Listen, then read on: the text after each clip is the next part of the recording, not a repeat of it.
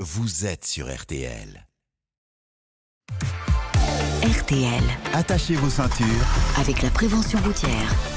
Vous nous écoutez peut-être sur la route des vacances, on le sait, c'est compliqué. hein. Toute la France repeinte en rouge dans le sens des départs par bison futé. Les conseils de Christophe Bourreau, plus que jamais, ils sont nécessaires. Bonjour Christophe. Bonjour. Et ce matin, on parle éco-conduite.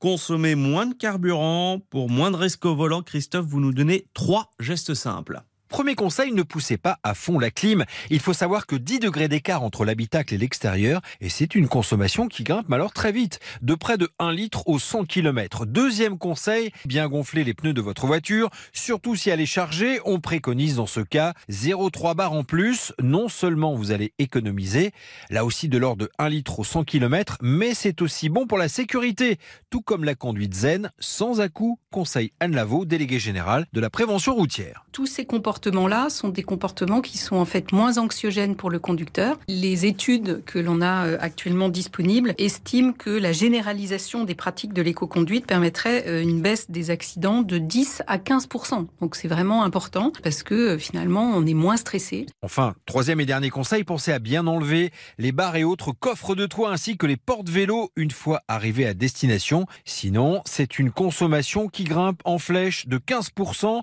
Et au final, si vous respectez ces petits gestes simples, ce sont des dizaines d'euros que vous allez pouvoir économiser pendant toutes vos vacances.